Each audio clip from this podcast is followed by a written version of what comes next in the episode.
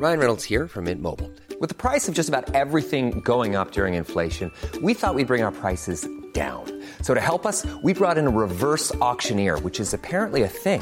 Mint Mobile unlimited premium wireless. Ready to get 30, 30, bit to get 30, bit to get 20, 20, 20, bit to get 20, 20, bit to get 15, 15, 15, 15 just 15 bucks a month. So, Give it a try at mintmobile.com slash switch.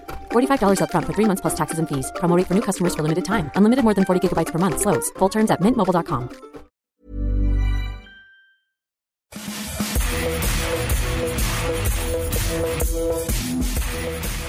Bonjour à tous, je suis Martin Mosnier et bienvenue dans le FC Stream Team. Il aime l'Allemagne de l'Est, mais rêve d'une retraite en Floride. Il aime Jean-Pierre Papin et il aime Marquinhos. C'est un homme de paradoxe et c'est pour ça qu'on l'aime. Comment ça va, cher Maxime Dupuis? Écoute, je sais pas quoi penser de, de- de ton résumé. Je me dis que tu m'as résumé quand même en quatre mots et c'est presque inquiétant quand même. Bah, mais en même temps, c'est un peu le résumé de ta vie, Maxime. hein. Le foot, la Floride de et ma- l'Allemagne de l'Est, ça te va bien hein? Et voilà. C'est exactement ça. Je sais pas ce qu'on mettra sur ma tombe, mais euh, voilà. Bah ça, voilà. Et une fois, une fois n'est pas coutume, j'ai envie de te, te présenter aussi, de te faire briller, parce que c'est pas juste, c'est toujours toi qui fait briller l'autre. Donc j'ai envie de dire, regardez-le. Regardez-le si vous avez les images, allez sur eurosport.fr évidemment. Ce- son talent journalistique n'a d'égal que son physique de gendre idéal. Et Ça, c'est vrai. vestimentaire, voyez Et en plus, c'est un excellent journaliste, il a du flair. Il a un flair incroyable. Moi, je vous dis, on a fait des reportages. Le, le 21 novembre 63, on était à Dallas en reportage. C'est vrai, Il m'a dit qu'il sentait pas le coup le lendemain. c'est vrai. Et si c'est passé, vous le savez tous. Ouais, mais j'ai pas trop, j'ai pas envie de tirer la couverture à moi, Maxime. Ouais, mais quand même, tu vois, tu l'as pas écrit et t'aurais dû, parce que tu vois, t'as as toujours un petit truc en plus qui fait que t'es là. Et encore une fois, voilà, allez voir les vidéos sur ce qu'on va faire. Si en plus, aujourd'hui, il a mis la petite veste, il est parfait. J'ai toujours peur quand Maxime parle de mon frère qu'il fasse référence bah, mon gros tarin, mais, mais ça n'a pas été le cas cette fois-ci. Donc c'est gentil, Maxime. Alors, figure-toi que quand j'ai préparé ça, j'y avais pas du tout pensé, et c'est quand je l'ai dit que je me suis dit, il va penser que je parle de son nez, alors que je jure que cette fois, c'était pas du tout ça. Si vous nous écoutez qu'en podcast, il faut absolument que vous, vous, que vous, vous veniez nous voir, hein, évidemment. Et vous remarquerez à quel point Maxime Dupuis a les yeux bleus aujourd'hui. Et ça aussi, c'est une grande nouveauté. Je viens de remarquer, parce qu'il y a une nouvelle lumière, que Maxime a les yeux bleus. Donc allez sur eurosport.fr pour toutes les vidéos, les meilleurs moments de cette émission. Maxime, en revanche, si on veut juste écouter le podcast, et c'est votre droit Et le plus normal. bah, le plus normal, ouais, d'ailleurs, il remarque que j'ai les yeux bleus aujourd'hui, alors qu'on se connaît depuis 1955. hein. C'est vrai, c'est vrai, c'est vrai. C'est quand même inquiétant, il me regarde plus. C'est vrai. Alors, vrai. si vous voulez écouter le podcast, bah, évidemment, vous allez sur les bonnes plateformes de podcast. Vous pouvez le retrouver d'abord sur eurosport.fr, mais aussi sur euh, Google Podcast, Acast, euh, Apple Podcast, Deezer, Spotify. Vous vous abonnez, c'est hyper important. Comme ça, vous recevez toujours automatiquement l'épisode suivant. Et surtout, vous nous mettez 5 étoiles, parce que si vous nous notez bien, bah, ça veut dire qu'on peut remonter dans les classements. On nous trouve un peu plus facilement. Il y a plus de gens qui nous écoutent et on gagne plus d'argent. Non, c'est pas vrai ça. Non. C'est- c'est juste Ah, pas moi, toi peut-être, mais pas moi. Max, on rentre dans le vif du sujet. Trois sujets. Aujourd'hui, on démarrera avec Thomas Tuchel et Leonardo. Qui va quitter le Paris Saint-Germain en premier? Parce qu'il y a une guerre larvée hein, entre les deux hommes forts du Paris Saint-Germain Il ne peut en rester qu'un ou il peut n'en rester aucun D'ailleurs, Maxime, ce sera la première partie de cette émission dont on discutera dans quelques instants. En deuxième partie euh, de l'émission, Maxime, de quoi on va parler? Eh ben lui, on a plutôt envie qu'il reste très longtemps. Enfin, c'est surtout Lille qui a envie qu'il reste très longtemps. C'est évidemment Christophe Galtier. On va se poser la question tout simplement, toute bête. On va rester sur des entraîneurs. Est-ce que c'est pas aujourd'hui et même hier le meilleur entraîneur de Ligue 1 C'est un entraîneur qui a des résultats partout où il passe. Et on a toujours l'impression qu'il est un peu sous-coté. On en parlera plus longuement avec Martin dans la deuxième partie de l'émission. On terminera euh, avec Paul Pogba. Vous savez qu'il y a un rassemblement international à partir de la semaine prochaine. On fera un petit point sur la carrière de Paul Pogba, sur ce qu'il a fait jusqu'ici, ce qu'il faut attendre de lui aussi dans les années qui viennent, parce qu'on reparle d'un intérêt euh, du Real Madrid pour Paul Pogba et d'un départ autour de 60 millions d'euros, hein, ce qui annonce quand même une certaine décote dans la carrière de, Paul Pogba, qui est l'homme à, à 100 millions d'euros. Euh, bah, on parlera de Paul Pogba, de ses accomplissements jusqu'ici. Il rêvait de Ballon d'Or. Euh, Est-ce que ça reste du domaine du rêve? Pour l'instant, oui. On terminera l'émission avec Paul Pogba. On parlera un petit peu aussi d'Oussem Aouar, qui vient d'être appelé par Didier Deschamps pour suppléer le forfait de Nabil Fekir dans la liste des 26 de l'équipe de France. Mais Maxime, on va donc démarrer avec le Paris Saint-Germain, Thomas Tuchel, Leonardo. La guerre qui n'est plus larvée, la guerre qui n'est plus dissimulée, c'est même pas une guerre froide, hein. c'est une guerre euh, chaude comme la braise. Maxime, la question qu'on peut se poser, euh, Paris s'est incliné face à Leipzig, Paris est en difficulté en Ligue des Champions, Paris n'est pas souverain en championnat. qui va quitter le navire en premier? Est-ce que c'est Thomas Tuchel ou est-ce que c'est Leonardo à ton avis? Alors, moi, si je devais prendre un peu de recul, je dirais que je ne serais pas étonné que euh, le PSG nous fasse une Jobar dollar, c'est-à-dire les deux partent en même temps en fin de saison, parce que finalement, peut-être qu'on verra ce qui va se passer, que se rendre compte que finalement le sportif, ça ne marche pas bien, mais qu'au fond, les deux, pour moi, ils sont de toute façon un peu intimement liés, qu'on le veuille ou non. C'est-à-dire que l'échec de l'un du, du, terrain sera aussi l'échec de l'autre, parce que c'est aussi ses joueurs. Maintenant, alors je, vais me rapprocher dans le temps, il euh, va falloir regarder de très près ce PSG Rennes demain qui arrive avant une trêve internationale. Et moi je dis, il faut toujours se méfier des trêves internationales parce que ce sont deux semaines vides où tu peux facilement euh, euh, actionner un levier.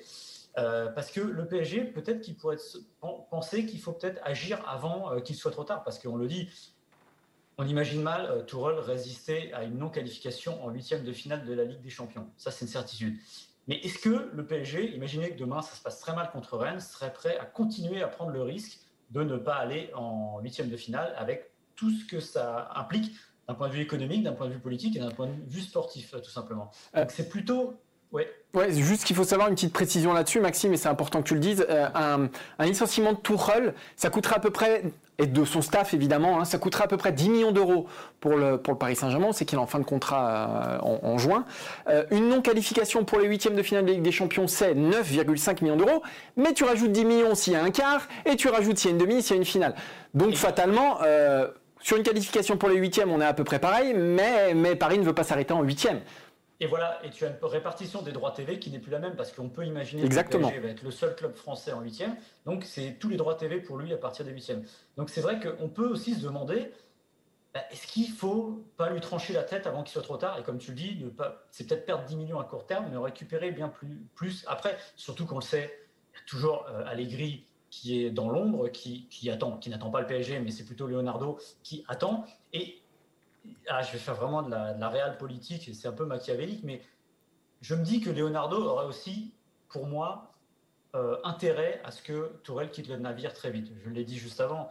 Euh, l'échec de Tourelle, c'est aussi un peu l'échec de Leonardo on l'a vu pour le mercato, c'est lui qui lui donne les joueurs. Donc je me dis que si Leonardo arrivait à euh, dégager, euh, faire dégager Tourelle un peu plus tôt et mettre Allegri et imaginer une fin de saison qui se passe très bien, bah, ce serait aussi à mettre à son crédit et il pourrait se débarrasser de cette ombre qui est de plus en plus grandissante parce que là pour l'instant, pour terminer, le, PSG, je ne sais pas où il va, mais Tourelle, j'ai vraiment l'impression qu'il est en train de pratiquer une politique de la terre brûlée, c'est-à-dire ce qu'il fait avec Danilo Pereira, ce qu'il fait avec euh, Marquinhos. Je ne vais pas dire que c'est du jamais vu, mais je trouve ça assez dingue de, de, y aller complètement comme ça à la vas-y comme je te pousse.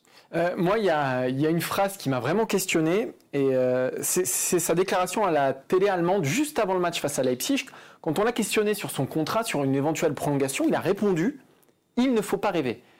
C'est un entraîneur en poste qui a euh, des responsabilités énormes, et il répond il ne faut pas rêver. Donc, il valide qu'il ne sera plus entraîneur du PSG plus tard. Qu'est-ce qu'il cherche à, dire à travers cette phrase-là? Moi, c'est ça qui me questionne vraiment. Moi, je pense, c'est ma théorie, elle est peut-être fausse, hein, je pense qu'il est rentré, et je pense que c'est son tort, il est rentré dans une bataille d'ego avec Leonardo. Euh, tout ce qu'il a fait depuis quelques semaines, c'est pour enquiquiner Leonardo, et donc c'est une bataille d'ego. Euh, il savait, de toute façon, à moyen ou long terme, que c'était Leonardo ou lui. La campagne en Ligue des Champions lui a donné plutôt du crédit, donc il se disait qu'il allait peut-être pouvoir euh, voilà, capitaliser là-dessus. Donc il est rentré dans une bataille avec Leonardo, sauf que là, et cette phrase, je pense, en est la preuve ultime, il sent qu'il a perdu la bataille. Mmh. Et je pense que tout son comportement depuis euh, quelques jours là démontre, et notamment son, je ne sais, sais, pas si vous avez comment il était résigné sur le banc euh, face à Leipzig en seconde période, alors que Tourelle, ça peut être quand même quelqu'un qui, qui arrange ses joueurs. On le comparait beaucoup à Klopp, euh, à Dortmund, quand vous parlez avec des supporters de Dortmund. Ils disaient qu'ils aimaient, bien ce comportement-là qui rappelait Klopp. Là, c'était pas Klopp. Euh, là, c'était un, entraîneur complètement figé. Euh, moi, je pense que voilà, il, a compris qu'il avait perdu la bataille. Il a poussé le bouchon le plus loin possible. Aujourd'hui, voilà, il a atteint un point de non-retour. Et son attitude aujourd'hui, c'est celle d'un entraîneur qui sait que ses jours sont comptés. Donc qui de Leonardo ou Tourelle partira en premier? Pour moi, c'est clair que Leonardo a gagné cette bataille. Et là, en fait, c'est pas lui qui l'a gagné. Hein. Je pense que c'est Tourelle qui l'a perdu tout seul. C'était plus Klopp, c'était limite le mégot, là. C'est ça que tu veux dire? J'ai failli la faire. Je me suis dit, je vais la laisser à Maxime. C'est quand même l'humour, c'est quand même son rayon. hein. la bonne blague, la bonne blague potache. Parce que euh, ce que ne savent pas nos auditeurs, c'est que quand même Maxime est au deux ânes tous les samedis soirs. Alors là, avec le Covid, ça a pris un peu de plomb dans l'aile, ça tournait, mais malgré tout, ça reste quand même une des stars des, des deux ânes à Paris. euh. Exactement. Et je ne dirais pas qu'il est le deuxième. C'est pas moi. C'est pas moi. Et- non, mais c'est vrai que là, pour revenir à ce que tu dis de Tourelle, en fait, tu as l'impression que là, il a. Moi, j'ai pensé qu'à la fin du mercato, ce qu'il essayait de faire, c'est de préparer la suite. C'est qu'il sentait déjà qu'il n'allait pas être prolongé. Donc, il disait aussi aux autres clubs dire attendez, si ça marche pas cette année, c'est pas de ma faute. C'est parce que j'ai pas les joueurs qu'on me donne. Mais là, comme tu le dis, il est rentré dans une guerre d'ego absolue. Et c'est la politique de la terre brûlée, c'est-à-dire la politique du pire. C'est-à-dire que bah, on va pourrir la situation jusqu'au bout. Il faudra regarder la compo, encore une fois, contre euh, Rennes. Est-ce qu'il va remettre Danilo Pereira derrière? Est-ce qu'il euh, continue avec Marquinhos au milieu? Euh, C'est assez fascinant ce qu'il fait, je le répète. Ça a un côté, moi, de mémoire comme ça, dans un club de cette stature-là, j'ai rarement vu ça. Même un José Mourinho qui s'entêtait des fois à pas mettre des joueurs, au moins il les faisait jouer plus ou moins à leur poste. Voilà. Là, on sent qu'il y a quelque chose qui est complètement. euh, Je pense que Marquinhos et. Danilo Pereira, c'est le cas le plus symptomatique. C'est-à-dire que Ouais. Marquinhos, milieu de terrain, pourquoi pas quand tu as Thiago Oui. Silva derrière Ouais, Ou alors fais jouer, fais jouer Diallo.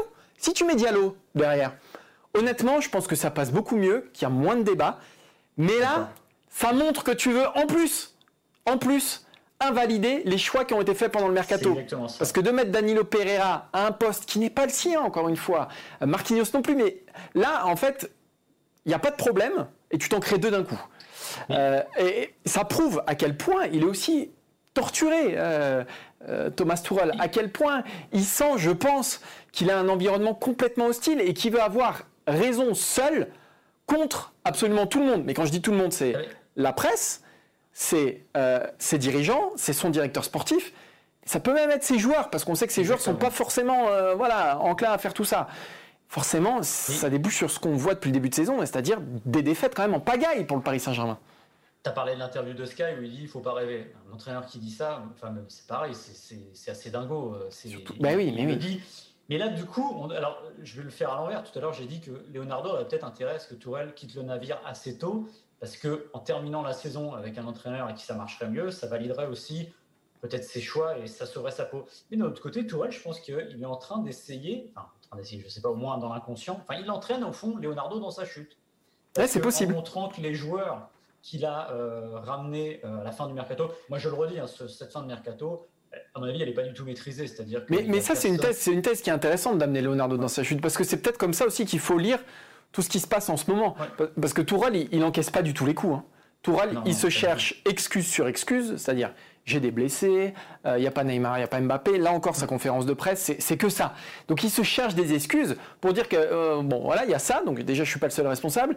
Et puis le mercato, il a quand même tiré à balle réelle sur Leonardo. Donc, ouais, à tirer dans les abysses avec lui parce qu'il sait qu'il est condamné et qu'il a déjà Ouais. les deux pieds dans le béton, euh, Leonardo, c'est une hypothèse qu'il faut pas exclure. Et c'est- un peu. la- il est à deux doigts là, maintenant de dire qu'il a un effectif. C'était la semaine avec les. On a fait de la merde à Marseille. Bah là, il a, des fois, on se dit qu'il à deux doigts de dire j'ai un effectif de merde. Mm. Non, mais ça serait complètement délirant parce qu'évidemment, au niveau de la qualité du jeu, et il peut pas se dédouaner de pas avoir fait progresser cette équipe collectivement depuis qu'il est là. Parce qu'on le répète, on a l'impérieuse impression qu'on voit une équipe qui tient sur Neymar et Mbappé, et quand Ouais. ils sont plus là, il n'y a plus grand chose. Voilà. Donc ça, c'est pour lui. Mais on sent que le. En fait, c'est très compliqué parce que le match, tu l'as dit, le match est perdu. Ils gardent un type qu'ils savent qu'ils ne vont pas conserver à la fin de l'année, qui a plus du tout de crédit alors qu'il est à peine à deux mois d'une finale de Coupe d'Europe. Et donc, bah, peut-être qu'il se dit, bah, finalement, perdu pour perdu, je vais faire ce que je veux, et puis euh, vous m'avez enfoncé, bah, je vais me venger. Ce qui serait très machiavélique, mais que je n'écarterai pas totalement. Allez, on va passer au deuxième sujet, sauf si tu as des choses à rajouter peut-être sur... Non, non, on aurait pu parler un peu plus, un peu peut-être de Leonardo et justement de cette situation qui n'est pas aussi aisée, voilà. Et je pense que ça, pour, pour boucler, il le sent, sa Tourelle. Et donc il se dit, voilà, tout simplement, bah, t'as peut-être pas bien fait ton travail cet été parce que t'as pas vendu les joueurs qu'il fallait, t'as pas vendu pour 60 millions. J'ai pas eu les joueurs que je voulais, donc on va euh, un peu euh, liquéfier ta situation en quelque sorte. Et puis ce qu'il faut savoir, c'est que Tourelle, c'est un choix de Doha. Euh, donc il faut que Do- Doha se désavoue en, en licenciant euh, Tuchel. Donc il a quand même des appuis à Doha. Et les appuis qu'il a à Doha, donc qui sont quand même puissants, forcément tourne un petit peu le dos à Leonardo, parce qu'il faut choisir son camp du côté du, Paris Saint-Germain. Donc Leonardo, c'est vrai, et tu raison de le dire, c'est loin d'être la lune de miel quand il est arrivé, le sauveur, celui qui représente, euh, celui qui incarne l'autorité, qui arrive après un Antero Henrique ou après des expériences complètement ratées à la Patrick Kluivert, lui au moins il sait faire, il a un réseau, etc. C'est beaucoup moins simple aujourd'hui pour Leonardo du côté du Paris Saint-Germain. C'est beaucoup plus facile en revanche, Maxime, pour Christophe Galtier, Lille qui euh, jeudi s'est imposé à San Siro sur la pelouse de l'AC Milan, d'un AC Milan leader de Serie A, qui s'est imposé, qui a humilié le club lombard. 0-3, c'est la plus lourde défaite de Milan dans son incomparable histoire européenne sur sa pelouse. Donc c'est un exploit retentissant, le plus grand exploit de la carrière de Christophe Galtier, hein, il l'a avoué lui-même euh, après la rencontre. Et nous, avec Maxime, on s'est posé cette question parce qu'on est tous les deux, euh, on aime plutôt bien Christophe Galtier depuis quelques années, on en parle de temps en temps dans cette émission. Mais là, c'est même plus bien l'aimer, c'est se poser la question aujourd'hui, est-ce que Christophe Galtier est le meilleur entraîneur de Ligue 1 Est-ce que tu veux démarrer, Maxime, ou est-ce que je prends la main comme tu veux? Vas-y, tu peux y aller. En fait, ce qu'il faut savoir avec Christophe, moi, ce qui me fascine avec Galtier, c'est que ses parcours stéphanois et lillois sont finalement pas similaires, mais voilà, ils ont quelques points communs. Il prend deux clubs qui sont au bord de la relégation. Quand il prend la suite d'Alain Perrin, je me souviens, j'étais à ce match, c'était après une défaite contre le Paris Saint-Germain, 3-0 à Geoffroy Guichard, euh, le club est à feu et à sang. Quand il prend euh, la suite de Marcelo Bielsa, je crois que Lille est 18e et barragiste euh, à, ce moment-là. Et c'est pareil, on ne voit pas le bout du tunnel. Hein. Bielsa est à peu près tout cassé. Il y avait un espoir fou autour de ce projet. Et Galtier, il arrive. Et petit à petit, alors la première saison, il sauve le club, il sauve les meubles, et derrière, la progression, elle est immédiate. Elle est beaucoup plus spectaculaire avec Lille qu'avec Saint-Etienne, puisqu'avec Lille, ça fait deuxième, quatrième dans une saison stoppée par le Covid. Donc tu peux te dire qu'il y avait peut-être une marge encore. Deuxième encore cette année. Et avec Saint-Etienne, euh, c'est une année sur deux européen, sachant que Saint-Etienne sortait d'une... Euh, cycle absolument monstrueux. Je crois qu'il y avait eu quatre entraîneurs en sept ans. Et lui, il reste, il a une longévité qui est exceptionnelle. Exceptionnelle du côté, du côté de la Saint-Etienne. Je crois qu'il reste 7 saisons, Christophe Galtier à la Saint-Etienne. Ce qui est intéressant aussi dans ces deux parcours, c'est qu'il va faire progresser des joueurs, qui va même les révéler. Alors, il y a plein d'exemples. Il y a Iconé, il y a Pépé, il y a Ossimène aussi qui gère très très bien. Euh, il y a tout un tas d'exemples. Moi, j'en retiens un. Il y a Payet et Matuidi aussi à Saint-Etienne, hein, quand même. Hein. Euh, Payet Kirel. J'en retiens un, c'est celui de Pierre-Emerick Aubameyang, qui arrive à Saint-Etienne. Tout le monde dit que c'est les pieds carrés. Euh, personne ne veut qu'il continue à Saint-Etienne après un prêt de six mois. C'est Galtier qui se bat, qui dit Moi, je crois en lui. Je vois des choses que vous, vous ne voyez pas. Il l'installe en pointe. Aujourd'hui, c'est l'un des meilleurs avançants du monde et ça a commencé à Saint-Etienne.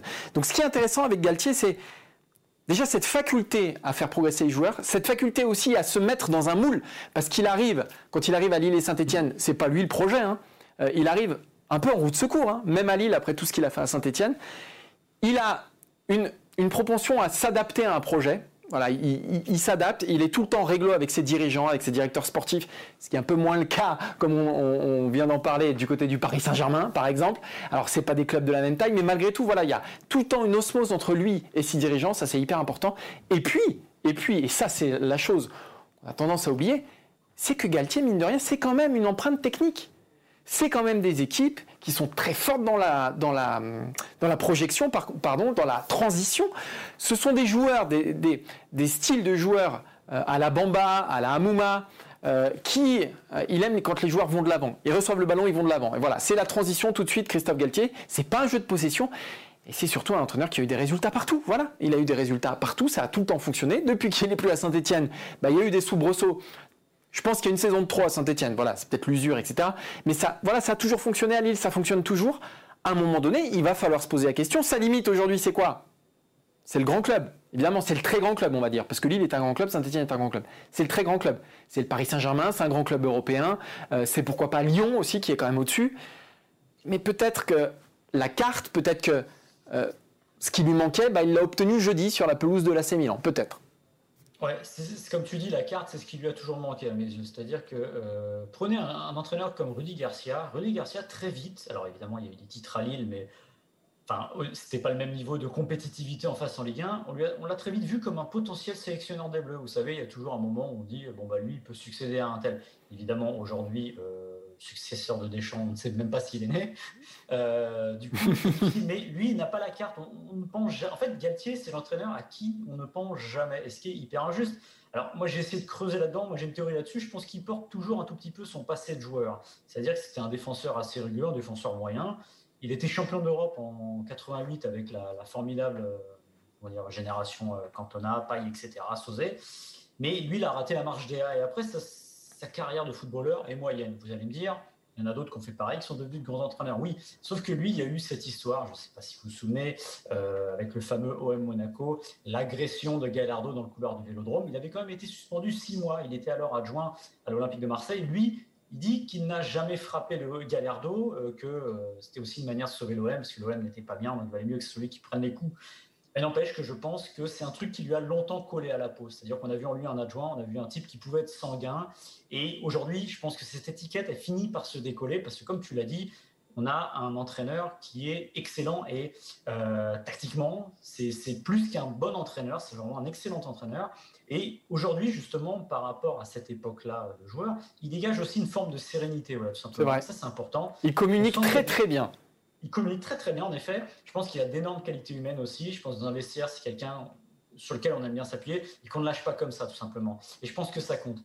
Ce qui est intéressant maintenant, c'est ce que tu dis, c'est oui, et la suite, c'est quoi? À un moment, on avait parlé de Newcastle. Bon, Newcastle, c'est un, entre guillemets, c'est un faux grand club, mais... Non, mais c'est trop petit aujourd'hui pour Galtier, pour moi. Voilà, c'est la première ligue. On sait qu'il y a toujours... Lui, son rêve, c'est l'OM. Il est Marseillais, et évidemment, il y pense très fort. Et d'ailleurs, il en a reparlé, c'est Villas-Boas qui en a parlé, enfin, il a sous-entendu cette semaine qu'il n'était pas très content des critiques euh, que son club avait reçues. Mais c'est peut-être sa petite limite, c'est quand tu dis que c'est un entraîneur protéiforme qui sait s'adapter à ce qu'il a. Et c'est vrai, c'est une qualité essentielle. Je pense que c'est une qualité essentielle dans des clubs de la stature de Lille, de la stature de, Saint-Etienne. Dans un très grand club, il faut qu'on voit sa ligne avant tout. C'est-à-dire qu'à lui peut-être de... Alors sauf, sauf, sauf dans un autre très grand club français où je le vois très très bien, c'est à Lyon. Oui, à Lyon, il ne faut pas forcément arriver avec une idée préconçue du jeu parce qu'il faut s'adapter à un environnement qui est très lourd. Et moi, je, il a été, rappelons-le, adjoint d'Alain Perrin à Lyon, avec lequel il a gagné des, titres à Lyon. Et je me dis qu'à Lyon, eh ben, ça serait le, l'homme parfait à l'endroit parfait euh, pour faire grandir les jeunes, pour s'adapter à un projet qui arrive en plus après Rudy Garcia à la communication un peu voilà un peu maladroite parfois. Et je pense que le binôme Olas euh, Galtier peut absolument fonctionner. Et je vous invite à regarder le tweet hier de Jean-Michel Aulas. Bravo Lille, bravo, euh, bravo Christophe Galtier. Alors c'était pas un appel du pied, mais je peux pas m'empêcher euh, d'y voir malgré tout un petit signe. Ce qui serait intéressant justement, c'est on, va faire de la projection. On est en fin de saison. Villas-Boas quitte l'OM, Garcia est partant de Lyon. Il a les deux clubs qui lui court après, lequel choisirait-il? Moi, je pense que, le, cœur, euh, peut-être le ferait à l'OM, mais il faut écouter la raison. Et je pense qu'à Lyon, je pense qu'à Lyon, déjà, il y a un peu plus de perspective, déjà. Et, je me dis qu'il irait mieux à Lyon qu'à Marseille. mais on n'a pas répondu à la question, Maxime. Comment? Est-ce que c'est le meilleur entraîneur de Ligue 1 pour toi actuellement? Je pense qu'à le moment, à l'instant T, oui, c'est le meilleur. je pense aussi je dirais que je pense a quelqu'un comme Villas-Boas a des qualités certaines, et même malheureusement, je on en revient au premier, euh, sujet, Tourelle devrait être très très bon entraîneur, mais là il est en train de s'auto-gâcher tout simplement. Après, c'est sûr que Lille, pour revenir à Galtier, aurait quand même euh, tout intérêt à le conserver. Et justement, et Lille aurait aussi intérêt à lever les doutes qu'on a sur l'organisation, c'est-à-dire Luis Campos, etc. Parce que ce que fait Lille euh, aujourd'hui, c'est plutôt pas mal. on, a caricaturé le club en disant que c'est un club de trading simplement. Sauf que là, ils ont peut-être, sont peut-être en train de trouver le bon équilibre entre on lâche des joueurs, mais aussi on réinvestit dans des très bons. Ça permet de rester à flot. Et ce qui fait, moi, je trouve que ce qu'il fait pour revenir à son management avec Yazice euh, avec, ou avec Renato Sanchez, Yazice, il le met un peu à la cave. Alors il s'est blessé l'année dernière, tout, mais c'était quand même une énorme recrue. Hein. Il l'a fait tranquillement patienter et il explose maintenant. Renato Sanchez, c'est un peu pareil. Il y a eu quand même un investissement énorme de Lille hein, l'an dernier. Mm. Mais il en a fait ce qu'il en a voulu. Euh, de Renato Sanchez. Il il s'est pas obstiné avec lui parce que c'était un gros transfert. Et il l'a, il l'a, parce que ça reste un, jeune joueur, Renato Sanchez. Il l'a parfaitement géré pour qu'il arrive aujourd'hui à une espèce de plénitude et de confiance en ses moyens sans griller avant. Et je trouve que c'est deux cas qui montrent que eh ben, il a su y faire, voilà. Avec et je trouve que dans ces, options-là de management, il prend toujours les bonnes options. C'était déjà le cas à Saint-Etienne. Et là, je trouve qu'à Lille, c'est un peu pareil. Il, manage à merveille. Et moi, moi je suis, d'accord avec toi, à l'instant T, pour moi, c'est le meilleur entraîneur de Ligue 1 aujourd'hui à l'instant T. Voilà.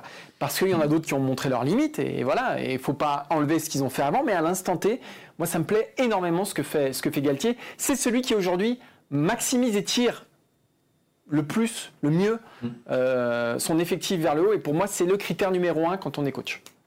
Tu parlais de la Coupe d'Europe, on ne remerciera jamais assez Lille d'avoir sauvé une semaine absolument cataclysmique du club français, puisqu'il y a eu quatre défaites en cinq matchs. Et Lille, finalement, qui avait peut-être la mission la plus difficile, peut-être, enfin, j'exagère peut-être avec, euh, avec Rennes, mais au moins euh, une, mission comme d'un niveau assez équivalent, a réussi un immense exploit, parce qu'encore une fois, c'est l'AC c'est un AC qui a retrouvé des couleurs qui n'est pas l'AC de ces dernières années. Donc franchement, gagner 3-0 à San Siro, c'est quelque chose. Chapeau Lille et chapeau Galtier. Allez, on passe au troisième sujet. Euh, et on va parler de l'équipe de France et de Paul Pogba. Vous savez que les Bleus auront trois matchs la semaine prochaine, enfin à partir de mercredi, Finlande. Mmh. Finlande, Portugal, et j'ai un trou pour le dernier, c'est La Suède. La Suède. Merci, merci Maxime. Euh, et donc les Bleus, Rassemblement international la semaine prochaine, et on avait envie de parler de Paul Pogba. Paul Pogba, pourquoi on avait envie de parler de lui? Parce que sa carrière un peu à l'image de ce début de saison. Euh, c'est-à-dire qu'il est capable de trucs incroyables, c'est-à-dire que. Mais il reste quand même, et à 27 ans, hein, à 27 ans, il en a plus 22, 23, donc il n'a plus d'excuses, pardon, il reste quand même en arrière-bouche ce petit goût. Ah, ce petit goût qui est un peu, un peu désagréable. Paul Pogba, euh, pour revenir sur lui, il déclarait en 2015 Je veux devenir une légende, être le plus grand milieu de terrain dans l'histoire du football. Le ballon d'or, c'est un rêve. Ça reste dans un coin de ma tête. Je veux le gagner. Ça, c'était il y a 5 ans. Où on est aujourd'hui, Paul Pogba? Eh ben, ce qui est bien avec lui, c'est que c'est ni tout blanc ni tout noir mais qu'on reste quand même, Maxime, eh ben, toujours un peu sur notre réserve. Bah oui, oui, c'est, moi je pense, euh, avec le recul finalement, enfin je le pense depuis le Mondial 2018, euh, qui a peut-être mal donne au fond sur ce qu'on pense de, ce qu'est Paul Pogba finalement. Euh, souvenez-vous, au début de sa carrière, il y avait quand même des gens qui le comparaient à Zidane, qui le mettaient là-dedans, dans dire ça va être le futur Zidane à sa manière. Dans le jeu, évidemment, c'est absolument pas ça, parce que c'est un milieu de terrain hybride qui est capable de faire à peu près tout bien. Euh, et c'est son problème. Pour moi, c'est son problème. Voilà. C'est qu'il veut faire, c'est qu'il peut faire tout bien. C'est peut-être le milieu le plus complet au monde. Honnêtement, c'est peut-être le milieu le plus complet au monde. C'est-à-dire, il peut marquer de la tête, il peut mettre des, des, mines de 30 mètres, il peut donner des transversales, des passes décisives absolument incroyables, il peut tirer les coups francs, même devant le but. Hein. Mais le problème, c'est qu'on peut pas tout faire. Et, c'est là que devient sans doute le malentendu, Maxime. Ouais, je pense que c'est un formidable milieu de terrain, mais il ne faut pas lui demander ce qu'il n'est pas.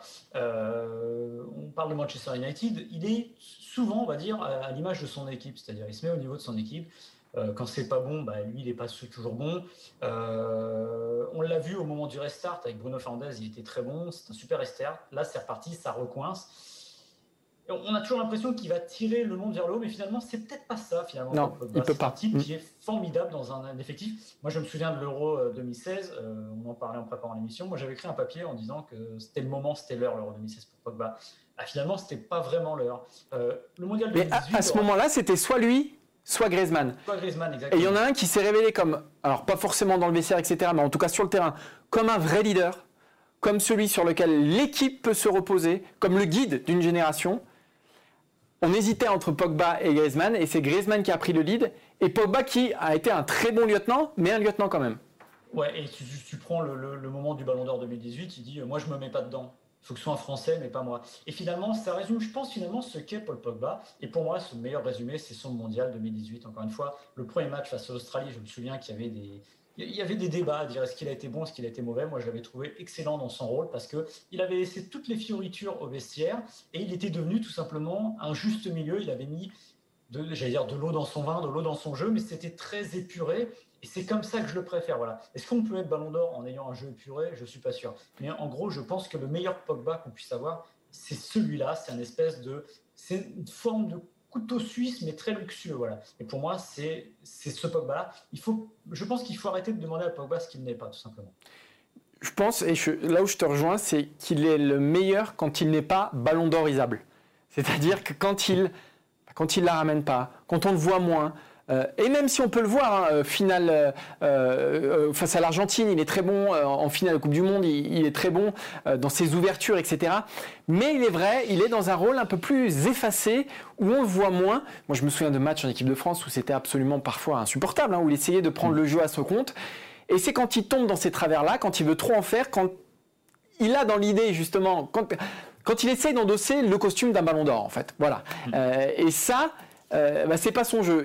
Peut-être qu'il l'a compris, c'est pas certain, mais je pense qu'en équipe de France, en tout cas, aujourd'hui, il l'a compris parce que Griezmann s'est reculé un petit peu, il est venu un peu dans, sa zone euh, à, Paul Pogba. Et aujourd'hui, fatalement, il y a une prise de conscience de Paul Pogba de se dire euh, je suis meilleur en équipe de France, comme ça. Le vrai problème aujourd'hui, et pour son avenir, c'est le, le club. Parce que Paul Pogba n'est pas dans un club qui correspond ni à ses ambitions, ça c'est une première chose et c'est certain. Hmm. Et je pense aussi encore malgré tout, même si c'est Manchester United, qui ne correspond pas à leur H, à son talent. Hmm. Parce que Paul Pogba aujourd'hui, euh, il est presque trop bon pour, pour, Manchester United. Et le fait qu'il soit trop bon, euh, c'est ce que tu disais, c'est que c'est le Messi de Manchester United et il ne peut pas l'être. Il ne peut pas être celui qui va sauver Manchester United. Il faut aller dans un club où il est entouré comme en équipe de France peut-être d'individualités un peu plus scintillantes qui prennent la lumière et où lui, il est dans un rôle un peu plus euh, modeste, un peu plus dans l'ombre, mais où, il est meilleur. suis mon regard. suis mon regard. On, voilà, on pense évidemment au Real Madrid. Il y a une info qui est tombée aujourd'hui, euh, vendredi. 60 euh, millions d'euros, c'est plutôt cadeau pour Paul Pogba. Mais oui, mais je pense que c'est ça. Il se retrouverait. Regardez son retour en équipe de France le mois dernier. On avait l'impression qu'il n'était pas parti. C'est-à-dire qu'il était très bon. Il a fait ce qu'il a fait. Il a monté en puissance c'est pas normal que quand il se retrouve à Manchester United, une semaine plus tard, deux semaines plus tard, ça, ça marche beaucoup moins bien.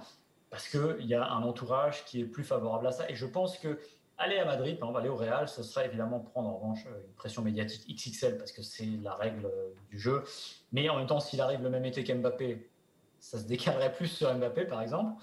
Et surtout dans le jeu, parce que c'est là le plus important, au cœur du terrain, il serait un maillon important de la chaîne, mais il serait un maillon et non pas ce qu'on attend euh, d'un Messi, tout simplement. Et peut-être que, enfin, même plus que peut-être, moi je suis convaincu qu'aujourd'hui, il est ce super couteau suisse de, luxe, c'est un box-to-box, tout ce qu'on veut, il sait faire plein de choses, mais ne lui en demandons pas finalement trop, laissons-le évoluer comme ça, et c'est là qu'on a le meilleur Paul Pogba, encore une fois, c'est le Pogba de la Monde 2018. Et on va parler d'un autre joueur qui a été rattrapé par le col par Didier Deschamps vendredi. Euh, Oussama que Didier Deschamps avait quand même fortement houspillé. Euh, on, va, on va le dire comme ça en conférence de presse. À la base, dans la liste des 26, Nabil Fekir lui avait été préféré et Didier Deschamps a justifié en disant que Nabil Fekir apportait plus de garanties qu'Oussama War, qu'il avait vu certaines choses avec Oussama War et que voilà, du coup, il avait choisi Nabil Fekir. Ce qui était quand même une sacrée sanction pour, euh, pour Awar. Première sélection au mois d'octobre, il se rate face à l'Ukraine. Il ne revient pas au mois de novembre et finalement, Fekir est blessé. Il revient. Mais Maxime, je ne sais pas ce que tu en penses, mais j'ai rarement vu un joueur de l'équipe de France débarquer à Clairefontaine avec autant de pression sur les épaules. Parce qu'avec ce que lui a mis Deschamps en conférence de presse, et Didier Deschamps est rarement aussi offensif en conférence, surtout avec ces jeunes joueurs. Il est rarement aussi offensif, il a plutôt tendance à les protéger, hein, comme euh, souvent les managers, les sectionneurs et les entraîneurs. Là, il a quand même bien chargé la barque. Le message, il est clair pour avoir, c'est change de comportement, montre-moi que tu as le niveau international. Awar, finalement, il va débarquer lundi à Clairefontaine. Moi, si j'étais Awar, j'aurais les jambes qui trembleraient on connaît Didier Deschamps et c'est vrai que c'est rare qu'il soit aussi clair sur ses choix et sur les joueurs et qu'il en dise suffisamment. Euh, Upamecano, c'était le côté émotif. Alors, c'est pas, c'est une forme de reproche professionnel, mais quand même. Et il a parlé de la rentabilité euh, d'Awar.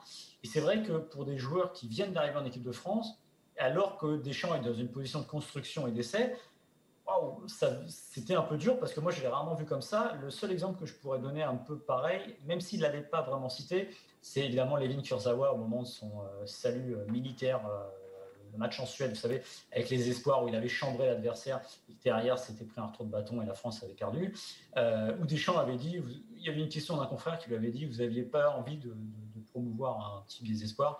Il a dit non, j'ai pas envie de promouvoir cette génération-là, enfin comme ça. Et Kurzawa est arrivé en sélection, je crois, le lundi, parce que de mémoire, ça devait être Evra et Tremouinas qui étaient blessés, donc il a fallu le rappeler. Donc lui, pareil, ça a dû être particulier. Et là, c'est vrai voir, ça va être aussi étonnant. Et tu parlais de comportement, alors évidemment, on n'a pas d'infos là-dessus, mais on a du mal à imaginer que c'est juste le terrain oui, parce que regarde, si tu. Sort de cette liste. Elle est de 26, c'est une liste de 26. Oui, et si tu prends pas Mécano, qui avait été très mauvais en septembre hein, pour, ses, pour ses premières sélections, il n'avait vraiment pas été bon. Bah, il avait été rappelé au mois d'octobre. Parce que Didier Deschamps avait envie de lui redonner une chance. Donc, c'est pas parce que tu es mauvais euh, avec Didier Deschamps que fatalement, euh, tu es grillé, même à court terme. Là, War, il fait un mauvais match. On rappelle un hein, 7-1 contre l'Ukraine. Euh, tout le monde est en pleine bourre, sauf lui qui est un peu perdu, notamment la première demi-heure.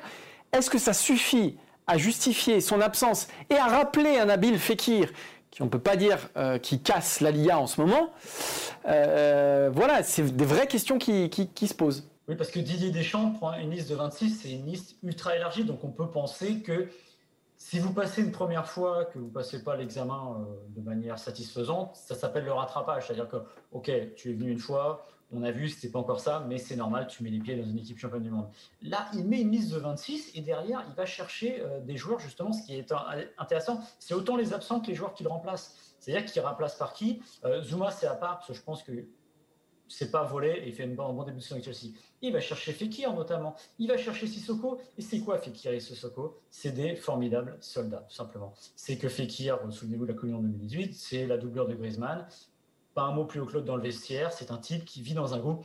Moussa Sissoko, c'est plus la peine de le présenter. C'est aussi un, super coéquipier. Donc je pense que derrière, il y a peut-être un peu ça. Évidemment, l'avenir nous dira s'il y avec ça. Mais on peut se poser la question parce que il a été, encore une fois, assez dur à, sa, à son échelle, on va dire, ce qui n'est pas vraiment euh, son habitude. Mais il lui tend la main, et donc ça aussi c'est très Didier Deschamps quand même. Hein. Il a été dur, on le sait, avec euh, les Lacazette, les Paillettes, les Gignac les Ben Arfa, euh, bah, les Kurzawa, euh, et tous ces gens-là sont revenus en sélection, donc ça ne condamne personne. Et le fait que euh, Awar soit finalement bien présent dans cette liste des 26 le prouve. Bah, tu voulais rajouter quelque chose, Maxime? Dur mais juste, à la Didier Deschamps, tout simplement. À la Maxime Dupuis aussi, hein, parce que je peux vous dire qu'une fois que la caméra est éteinte, là, je vais me prendre une soufflante, parce que Maxime, je vous rappelle quand même que c'est mon chef, il va me dire, là, t'as dit n'importe quoi, là, c'était nul. Là, surtout, il va me dire, là, il faut que tu me mettes plus en valeur, Martin. Tu vois, il faut que tu me lances mieux, parce que tu me mets en difficulté. voilà, je vais avoir le droit à un débrief euh, terrible. Anne, qui est juste derrière aussi, on la salue, parce que mine de rien, elle est venue faire l'émission, alors que Jobar et Louindoula ont quand même été licenciés de Dijon son club de toujours, et elle est là, elle tient le choc derrière la, caméra. Pareil, elle va en prendre pour son grade. Donc dur mais juste, euh, Maxime, comme il dit. Mais Quentin, ouais, mais Quentin, lui, t'as raison d'être dur pour le coup. Euh, on vous remercie en tout cas tous de nous avoir suivis cette semaine. On remercie donc Anne Thirion qui était à la réalisation, Quentin Guichard pour les jolis petits visuels si vous regardez cette émission sur notre site internet eurosport.fr. Bien sûr, Maxime Dupuis, on se retrouve la semaine prochaine en, plein, en pleine euh, trêve internationale. On parlera une nouvelle fois de l'équipe de France. En attendant, portez-vous bien et on se donne rendez-vous vendredi prochain. Salut, salut